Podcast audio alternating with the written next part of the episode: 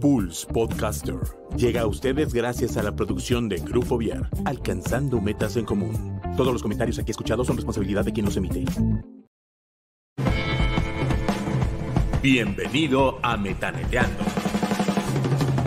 donde te decimos la neta del planeta, sin rodeos ni pelos en la lengua. Así que relájate, abre tu mente y metanetea con Chucho Ábalos. Comenzamos. Pulse Podcaster. Hola, ¿cómo están? Qué gusto estar aquí con ustedes. La verdad es que hoy es un día eh, particular. Eh, hoy es un día en el que pues hacemos este reconocimiento a todas las mujeres del mundo por quienes son, por lo que hacen y agradecerles todo lo que hacen día a día dentro de sus, dentro de sus actividades cotidianas. Y pues hoy, Hoy arrancamos con invitado de super lujo. La verdad es que a mí me da muchísimo gusto estar el día de hoy aquí con ustedes. Y hoy platicaremos eh, con el maestro Gabriel Bastarrachea.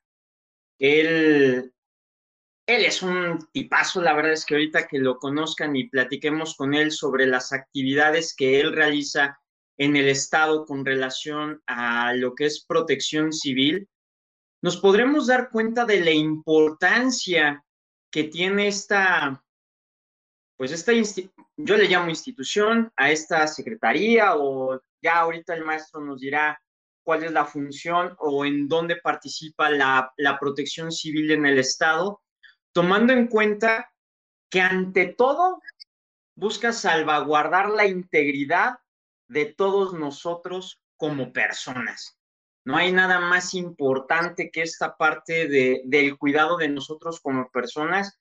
Y la verdad es que una, una mujer o un hombre que trabaja en protección civil, la verdad es que tiene diferentes eh, formaciones, o sea, es un profesional, no es un área improvisada, al contrario, es un área en donde desde primeros auxilios psicológicos, desde atención, eh, ¿cómo se llama? En situaciones de riesgo, eh, el cuidado general de la ciudadanía en los diferentes ámbitos en donde se desenvuelve una persona. La verdad es que es un trabajo enorme, enorme. Y pues me arranco con esta parte. Maestro Gabriel, bienvenido, qué gusto. Gracias, este Chucho, este, qué gusto tenerte en este, en este tema de, de eh, virtual. Un saludo a ti y obviamente un fuerte abrazo a la distancia y a todos los que nos están oyendo también un fuerte abrazo y un, saludo, un, saludo de la Coordinación de Protección Civil del Estado de Querétaro. Maestro Gabriel, ¿qué es protección civil? La verdad es que muchos este, hablan de protección civil y a lo mejor no tienen como mucha noción, pero sabemos que tiene una función trascendental en la vida de todas las personas. Mira, este Chucho, qué bueno que tocas ese tema. Desafortunadamente, eh, la gente conoce de manera muy limitada lo que es la protección civil. Eh, por la manera en cómo nació, la protección civil aquí en, en México nació a raíz de una emergencia.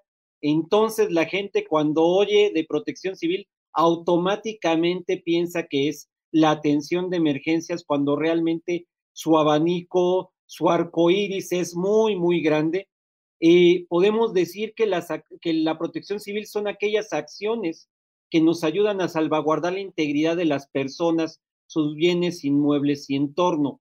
Eh, y eso habla mucho de prevención, eh, habla también de actuación, también obviamente cuando hablamos de la atención durante una emergencia mayor, un desastre, pues también se ve protección civil en, en la escena, habla también de lo que es Después, lo que es la recuperación. ¿Por qué? Porque la recuperación nos tiene que, casi garantizar que lo que sucedió no tiene que volver a pasar o si vuelve a pasar, sea con el mínimo impacto posible. Entonces hablamos que son todas esas acciones. Eh, a mí me gusta una definición que doy con mis alumnos, que la protección civil es el conjunto de acciones, habilidades, destrezas, hábitos que nos ayudan a salvaguardar la integridad de las personas, bienes, inmuebles entorno. Y pongo mucho énfasis en hábitos, porque la protección civil la traemos desde prácticamente desde el seno familiar, así como cuando nos dicen, este, oye, ¿por qué te cepillas los, los dientes? Oye, ¿por qué te lavas las manos? O antes de comer o después de ir al baño, porque generas un hábito. La protección civil debe de ser un hábito para nosotros, el mantenernos en una eh, situación siempre preventiva, siempre saber qué hacer y cómo hacerlo ante una situación de riesgo. Y abarca muchísimos, muchísimos temas eh, muchas veces me preguntan, oye, ¿tú eres experto en protección civil? Digo, no, la verdad es que no, porque para ser un experto en protección civil tendría que ser ingeniero, arquitecto, psicólogo, este, abogado, comunicólogo y tener todas las eh, disciplinas eh, que existen de profesión, porque todos entran en una gran o pequeña parte a formar esto que conocemos como protección civil. Maestro Gabriel, hasta donde yo sé, en nuestro caso en, México, protección civil nace a partir del, del terremoto del 85, ¿no? ¿Cómo, ¿Cómo, hemos avanzado? ¿Cómo han avanzado ustedes este, como corporación y dentro de las necesidades que la misma sociedad actualmente necesita? Mira, ese es un tema interesante, como dije al principio, la protección civil en México nació a través de una emergencia, eh, no fue el mejor escenario. Eh, viene la, vienen los sismos del 19 y 20 de septiembre de 1985, eh, y bueno, se hace todo, se, se dan cuenta que no estamos preparados para poder atender como sociedad una situación de esa índole, y se empieza ya a organizar lo que son las bases del Sistema Nacional de Protección Civil, en las cuales son publicadas por decreto el 6 de mayo de 1986. Y a raíz de eso empieza una evolución constante de cómo se va manejando la protección civil en México. Al principio sí, protección civil eh, se veía como un área reactiva. Mm, afortunadamente y también por los acuerdos que, hubo a nivel internacional, por el mismo Departamento de Reducción de Riesgos de Desastres de la ONU, y ya más adelante por el marco de acción de Yogo, el marco de acción de Sendai, va evolucionando esta protección civil que empezó con pañales de una manera muy difícil hasta tener un sistema nacional como el que conocemos hoy día, hasta donde la gran parte a nivel nacional de los municipios cuentan con una unidad de protección civil. Aquí en Querétaro, este, los 18 municipios cuentan con, con su coordinación de, de protección civil municipal. Y aquí en Querétaro, propiamente, la protección civil nace en el 92. Tardamos un poquito, pero este, ha ido evolucionando eh, adecuadamente nuestra protección civil desde un marco desde ahora sí que con la ley del 2012, del 6 de junio del 2012, cuando dicen, a ver, señores, la protección civil tiene que estar enfocada a la prevención, obviamente debe de haber reacción y recuperación, pero la, la hay que apostarle a la prevención. Hay muchos estudios que dicen que por cada peso que le inviertes a la prevención, este, le estás ahorrando 7 o 10 pesos a lo que viene siendo la recuperación.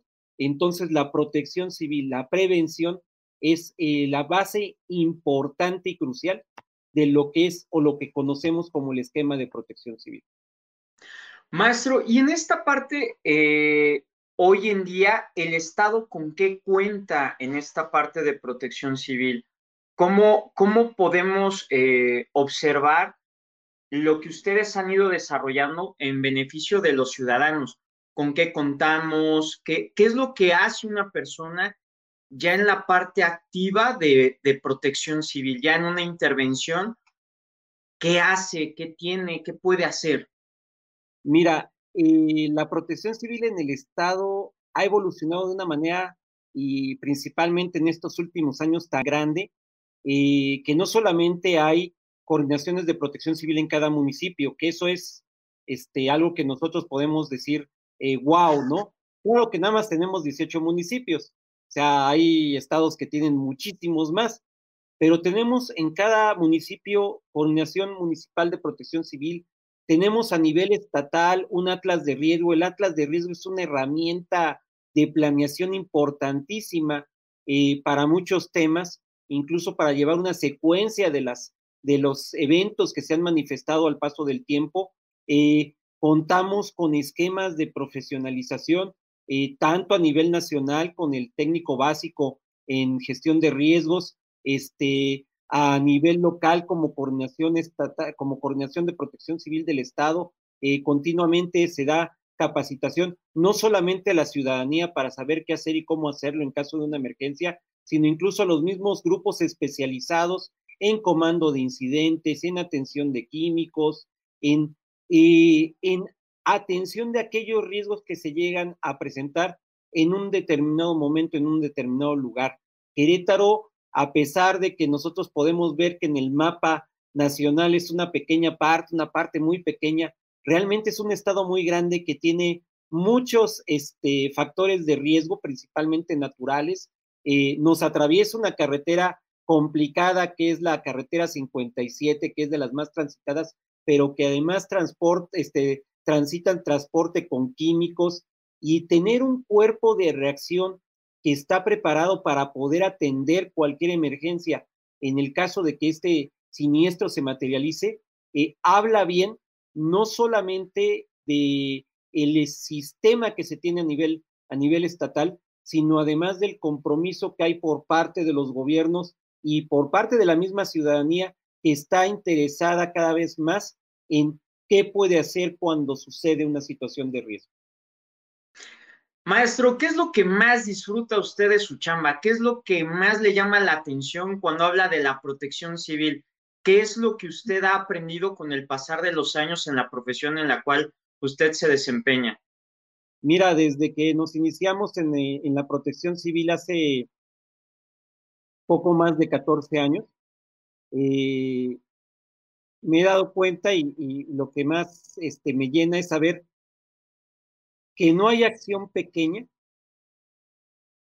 que te permita este, poder salvar una vida. Es decir, la acción más pequeña que tú puedas hacer, que puedas realizar, puede llegar a salvar una vida.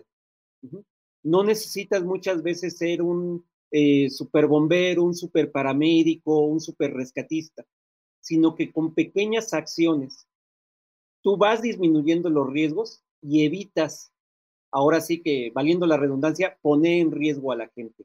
Y eso llena muchísimo porque este, no tienes que hacer un rescate espectacular, si muchas veces cuando capacitas una escuela, cuando ves que un chavo, a lo mejor el ejemplo es muy burdo, se sube a un vehículo y se pone el cinturón de seguridad, dices, oye, qué padre. ¿Por qué? porque estás dejando hábitos que ayudan a salvaguardar la vida de las personas. Maestro, ustedes, ustedes como, como protección civil tienen un símbolo. Si estoy en lo correcto, es un símbolo y un triángulo. ¿Cuál es el significado de ese símbolo, maestro? O de esa simbología. Este, el triángulo es un triángulo azul este, perdón, es un triángulo naranja, eh, no, perdón, sí es un triángulo azul, luego me confundo con los colores, es un triángulo azul. Prácticamente este triángulo, este, originalmente eh, quien lo propuso eh, fue el pueblo israelí, habían puesto la estrella de David, pero pues se veía un poquito este, cargado hacia, una, hacia un icono religioso. Entonces optaron porque fue el triángulo, que además el triángulo representa una triada, y en la mayoría de las culturas la triada es algo de protección. Entonces es un triángulo azul que significa la prevención, eh, luego seguido de un círculo anaranjado, este círculo anaranjado representa la respuesta o el durante, y en algunos casos lo ponen también con un cuadro amarillo. No todo mundo lo hace, a nivel internacional también se ocupa mucho, eh, que este menciona lo que es el después. Y aquí vemos los momentos de la protección civil, el antes, el durante y el después, eh, o la prevención, la respuesta y la recuperación, quedando muy claro que la prevención es lo más importante, la prevención es lo que nos debe a conllevar a que si hay buena prevención, pues obviamente hay poca respuesta, y si hay poca respuesta, pues obviamente hay casi nada o poca recuperación. Eh, esto es eh, a veces muy complicado de, a lo mejor de, explicar el decir nos prevenimos para responder lo menos posible, pero estamos listos para dar una respuesta. Prevenir es estar también preparados por si el evento ocurre. Y aquí quiero hablar de los tres nuevos paradigmas que tiene la protección civil, eh, que, han, que, se han evolucionado con el paso del tiempo, pero el primero es entender que los desastres no son naturales. Durante muchos años se le echa la culpa a la naturaleza de los desastres. Y no, el riesgo es una construcción social. Eh, me gusta agarrar siempre un ejemplo que le pongo a mis alumnos y es que les digo, a ver, cuando ustedes, ¿a dónde les gusta ir a vacacionar? A la playa, la mayoría les gusta el mar. Ah, perfecto, a la playa. ¿Cuál es el mejor hotel? No, pues el que tiene su playa privada, en donde tengo mi palapita, ahí donde tengo mi copito, y perfecto. En tiempo de vacaciones ese es el mejor hotel. Pero si hubiese un huracán o un tsunami, ¿cuál es el peor hotel?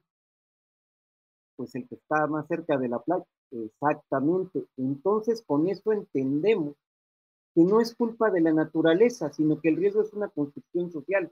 El huracán, el tsunami, el sismo, este, el vulcanismo van a estar aun cuando nosotros dejemos de poblar la tierra. Pero nosotros somos los que nos ponemos en los lugares donde puede haber un riesgo. Entonces hay que entender que los desastres no son naturales, y que entonces nos podemos preparar cuando estos fenómenos se presenten. El segundo paradigma es que no podemos evitar los fenómenos, pero sí prepararnos cuando estos se materialicen. Y el tercero y más importante es que la gestión del riesgo la tenemos que ver de una forma holística, es ver todas sus alternativas, todas sus aristas, todo lo que esto conlleva de la gestión del riesgo este, entre más preparados estemos, entre más este, aristas contemplemos, es mejor el camino de la preparación y es mejor eh, cómo podemos estar preparados ante la presencia de un fenómeno perturbador o de un riesgo que pueda este, poner en riesgo ahora sí que nuestra integridad este, como personas. Creo que en esta parte es, muy interesante poder escuchar, eh, más bien escucharlo usted, cómo, cómo hablamos de esta parte de los riesgos como una construcción social y a veces cómo nos podemos nosotros mismos, nosotras mismas poner en ese riesgo, ¿no? Y a lo mejor todos somos parte de protección civil de manera honoraria, ¿sí? A través de capacitación, a través de muchas cosas que ustedes dan, que eso también es importante, están muy cercanos a la ciudadanía y a veces no nos damos cuenta de eso. Estamos pensando posiblemente que solamente es, en alguna situación de desastre. Sin embargo, la mano de protección civil se encuentra siempre eh, en el pre, ¿no? En, la, en, esta parte que menciona usted tan importante, la prevención, la prevención, la prevención, que a veces no le damos tanta importancia hasta el momento en el que ocurre a lo mejor alguna situación de riesgo, que eso llega a ser muy triste, ¿no? Que es como la, esta parte de el lobo y caperucita, ¿no? De ahí viene el lobo, ahí viene el lobo, y nada, ahí viene el lobo, ahí viene el lobo, y nada. Y pensamos, o sea, esta parte que comenta usted de, de esa inversión del peso, ¿no? Ese peso tanto emocional como económico cómo es importante, porque pensamos que no nos debemos de, preparar, pero la realidad es que los, riesgos se encuentran en cualquier lugar, en cualquier momento, y la situación es, estamos listos para poder afrontar y de la misma manera comunicar de manera eh, rápida y expedita a quienes nos pueden ayudar en esta situación. Fíjate que, este, que afortunadamente, bueno, también hemos evolucionado este, como personas y hemos evolucionado también eh, conforme a la tecnología.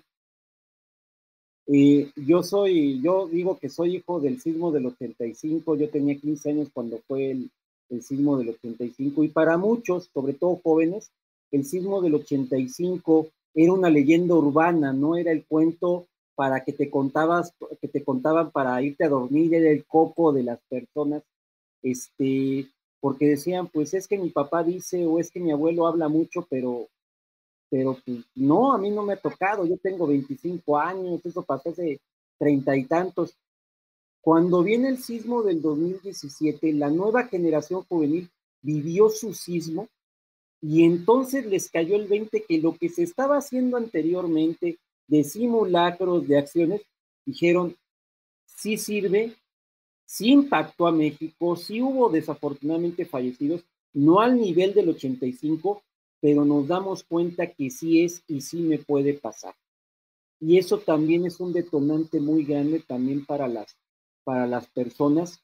Este, desafortunadamente, bueno, como buenos seres humanos no aprendemos en cabeza ajena, pero vemos que este tipo de fenómenos como sismos, huracanes, tornados, tsunamis, se dan en todas partes del mundo. Eh, y mientras no nos toca a nosotros, seguimos luego con la tendencia de que a mí no me va a pasar, o eso fue muy lejos. Ya con el sismo del 2017, mucha gente joven se dieron cuenta que también son vulnerables, que también ellos están metidos en este tema. Y algo que mencionas de que la protección civil es para todos, de hecho la protección civil, y así lo marca la ley, es una acción participativa y solidaria. Es decir, requiere la participación de todos, pero también requiere que seamos solidarios. Eh, hay una definición de solidaridad, digo, independientemente de que hay muchas, hay una que me gusta mucho, que dice que la solidaridad es un sentimiento que impele a los hombres a prestarse una ayuda mutua. Pero además, si uno se siente bien, sentirnos bien con él y si se siente mal, acompañarlo en ese pesar. Entonces habla de una empatía hacia las personas. Entonces la protección civil no solamente es participa, participativa, solidaria, es empática y todos podemos ser parte de protección civil, quizá con acciones muy pequeñas, con algo tan sencillo como el no corro, no grito, no empujo, este, cuando hay que hacer una evacuación, hasta ya temas tan complicados como es la integración de un programa interno de protección civil o incluso el esquema de, de poder realizar un atlas de riesgo. O sea, pueden ser cosas tan pequeñas que un niño puede hacer, que un menor puede participar y hasta, hasta productos que requieren una alta especialización y la ayuda de muchos profesionistas para poderlas llevar a cabo. Y aquí hablo de los niños, me gusta hablar de los niños porque los niños podemos generar el hábito. Yo siempre he pensado que los niños son el futuro de la prevención en México porque niños preparados, niños que pueden este, detectar cuáles son sus riesgos y saber qué hacer y cómo hacerlo. Son niños que van a generar ese hábito para cuando sean grandes, pero además lo van a inculcar en sus hijos. Yo creo que, que los niños son una llave este, crucial, un punto crucial para la protección civil. Pues creo que este tema da para muchísimo. Creo que dentro de lo que hemos ido desarrollando en la sesión del día de hoy, es sumamente interesante cómo se ha capacitado y cómo ha evolucionado el tema de protección civil, no nada más en México, hablando en específico en nuestro estado. Eh, somos un estado eh, que ha desarrollado y ha invertido en tecnología, capacitación, profesionalización, y eso de pronto nos pone en, en la vanguardia ante ciertos eventos que ojalá que no sucedieran, pero por desgracia son cosas que están a la orden del día, pero que también nos da la tranquilidad de que en todo momento se hará lo necesario para, para cuidar, para proteger, para salvaguardar en todo momento la vida de las personas, que eso es muy importante y que se actúa con un, pues sí, con, una, con un profesionalismo que abarca todas las aristas habidas y por haber, evitando que esto se siga replicando. Maestro Gabriel, algo con lo que usted quisiera cerrar, algo que usted le quisiera comunicar a las personas que nos están escuchando y viendo. Pues claro que sí, primero pues te puedes comunicar y acercar a la Coordinación Municipal de Protección Civil, ahora sí de tu municipio, valiendo la redundancia, o a la Coordinación del Estado eh, hay programas de formación. Eh, nosotros actualmente tenemos el programa de brigadista comunitario que es magnífico. Eh, y este programa de brigadista comunitario va más allá de si te capacito en prevención y combate de incendios, en primeros auxilios. El brigadista comunitario es un, es un apoyo que tenemos como protección civil de personas de la misma comunidad, salvando a la misma comunidad, no exponiéndolas a un riesgo, sino pudiéndoles llevar a algún lugar seguro. Este, es una formación, vamos así decirle, de líderes, este, que en ese momento de un riesgo decir, oigan, yo ya sé dónde podemos estar seguros, síganme los buenos y no se van al riesgo. Eh, esto es algo que también ha evolucionado porque muchas veces capacitamos brigadas este, pensando, ah, es que ellos van a ser los primeros actuantes, pero sin equipo, sin, este, sin algo que los llega, llegue a proteger, pues es mandarlos a un riesgo. Pues mejor también vamos a ocupar esa misma sociedad para que se vayan de esa zona de riesgo y ayuden a la misma comunidad a que lo sigan y este, dejen de estar en una situación de peligro. Ese, por ejemplo, es uno de los programas que tenemos y pues obviamente, como dices, ha, habido mucha inversión, mucho apoyo a protección civil. Eh, hemos contado, bueno, desde que estamos en el plan de desarrollo del Estado ahí marcado, son cinco líneas estratégicas este, que se tienen en materia de protección civil. Esto habla también de, del apoyo que tenemos del señor gobernador, de bajo la tutela del secretario de gobierno, el maestro Juan Martín Granados, en, llevar a cabo acciones. Uno, que hagan que la seguridad en el Estado sea también de manera preventiva. Y dos, que la misma ciudadanía puede ser partícipe para poder ser salvaguardada.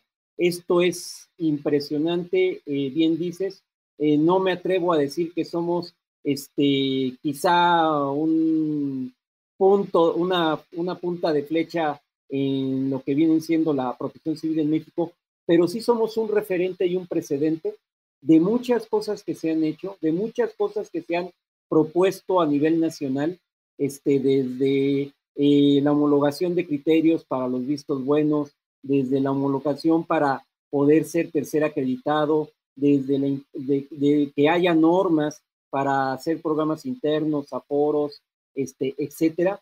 Eh, Querétaro ha, siempre ha puesto y levantado la mano más bien para decir podemos ser mejores a nivel nacional, pero lo tenemos que hacer juntos. Maestro Gabriel, yo le agradezco muchísimo. La verdad es que hay que reconocer el trabajo que realiza la protección civil en el Estado. Se encuentra inmersa en muchísimas esferas que posiblemente nosotros no nos imaginamos.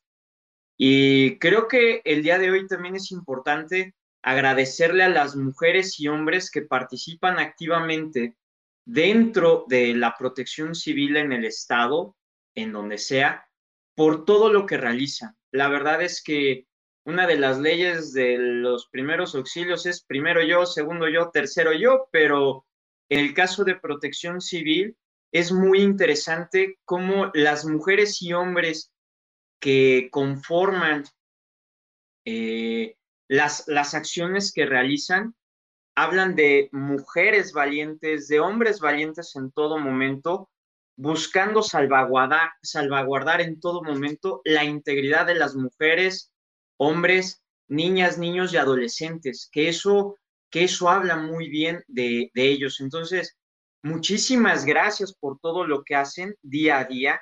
Eh, sabemos que es un trabajo en equipo, es un trabajo complementario. Lo dijo muy bien al inicio, la verdad es que son psicólogas, psicólogos, enfermeros, enfermeras, este, paramédicos, paramédicas, entran unas, un sinfín de áreas, este, como mencionaba usted, y que hay que reconocerlo, que hoy en día no estamos hablando de un, de un área del gobierno como algo improvisado, sino algo como algo profesional, algo estable, algo que tiene un rumbo definido y que se sigue marcando eh, para los próximos años, para las futuras y, y, presentes generaciones que tenemos la oportunidad de estar aquí en el Estado o estar este, en cualquier situación. Maestro Gabriel, le agradezco mucho el día de hoy su participación. Qué padre. Eh, si pudiera volver a mencionar algún número o algún área para poder participar como brigadista, como dijo brigadista en comunidades. Brigadista comunitario. Brigadista comunitario, por si hay alguien que quisiera participar eh, como brigadista comunitario de manera activa, ¿a dónde y con, eh, bueno, más bien, ¿a dónde este, se podría comunicar? Si pudiera volver a repetir la información, por favor. Claro que sí, mira, tenemos nuestro teléfono de aquí en las oficinas de, este, de Quintanares, en Pedro Escobedo, 448-275-1496. Pero además nos pueden buscar por Twitter, por Facebook, estamos en redes sociales, nos pueden buscar como Coordinación Estatal de Protección Civil Querétaro. Eh, la verdad es que damos respuesta, eh, tenemos programas bien padres. Ahorita la pandemia, pues al igual que todos, pues nada, nos ha tenido que ciertas restricciones, pero no dejamos de trabajar y este, quiero aprovechar, si me, si me permites nada más un minuto, eh, también agradecer y reconocer el trabajo de todas las mujeres. Me queda claro que no es un día de celebración, es un día de valorar y de reconocer a todas aquellas mujeres que además de sus roles de esposa, hija, hermana, este, madre, eh, colega, etcétera, se dan a la tarea de hacer lo posible porque Querétaro sea seguro porque puedan estar atendidos en caso de una emergencia a todas mis compañeras de la coordinación eh, de protección civil del Estado y de los municipios. Les brindo una, una felicitación, mi mayor admiración por todo el trabajo que realizan y que sé que sin importar que haya eh, lluvia, inundación o pandemia, no dejan de hacer su trabajo con el profesionalismo que las ha distinguido. Maestro Gabriel, y reafirmando y valorando toda esta parte, hoy es un día muy particular, digo, hoy estamos hablando de, protección civil, pero hoy es un día importante, hoy es un día en donde pues necesitamos hacer conciencia dentro de las actividades diarias que, hacemos como mujeres y hombres, en donde la mujer tiene un papel trascendental en la vida social, política, económica, en todas las esferas, y el reconocimiento a su trabajo, a su labor, a su profesionalismo, deberá de ser y debe de ser siempre. Eh, yo le agradezco, maestro, que el día de hoy nos haya permitido eh, a ver, pues ahora sí que ser orientados en todas estas actividades que realizan en la protección civil del Estado de Querétaro agradecerle su participación, agradecerle a su equipo por el cuidado de todas y de todos, sin importar la hora, porque eso es importante. Saben a qué hora entran, pero no a qué hora salen. Entonces, agradecerles mucho ese compromiso y esa, esa visión humana que tienen para atendernos a todas y a todos. Muchísimas gracias. Muchísimas gracias a ti, este, Chucho por permitirnos, permitirnos llegar a más lugares. Estoy seguro que, este, que si se acercan o nos ven por redes sociales, vamos a aprender muchísimo más de lo que es la protección y de esto tan, tan importante. Yo amo la protección civil y me gustaría que todo el mundo amara la protección civil como yo lo hago. Muchísimas gracias, maestro. Y a todas y a todos ustedes quienes el día de hoy nos, nos sintonizaron en Metaneteando, Creo que hoy más que nunca entra la frase que utilizamos aquí en el programa de dejar el mundo mejor de como lo encontramos, y eso implica el nuestro propio, ¿sí? Implica capacitarnos, implica seguir creciendo y entender que hay muchas maneras de seguir haciendo que nuestra sociedad siga creciendo, siga en, esta armonía de paz, en esta, en esta profesionalización también de nosotros como personas para también vincularnos y socializar con el medio de una manera eficiente, de una manera ecológica y en donde ante todo veamos todo de manera integral, nos ayudemos entre todos y no llegue un desastre, porque ahí por desgracia es cuando de pronto nos sale este espíritu humanitario de entrarle y ayudar a las y a los demás, cuando es algo que podemos hacerlo diario, de manera cotidiana, de manera común. Entonces, maestro, muchísimas gracias a todos y a todas en Metaneteando. Muchísimas gracias. Les mandamos un muy fuerte abrazo y recuerden en todo momento dejar el mundo mejor de como lo encontraron. Yo soy Chucho Ábalos. y nos vemos en la próxima. Esto fue Metaneteando. Gracias por acompañarnos en un episodio más. Recuerden siempre dejar el mundo mejor de cómo lo encontraron. Pulse Podcaster. Conecta distinto.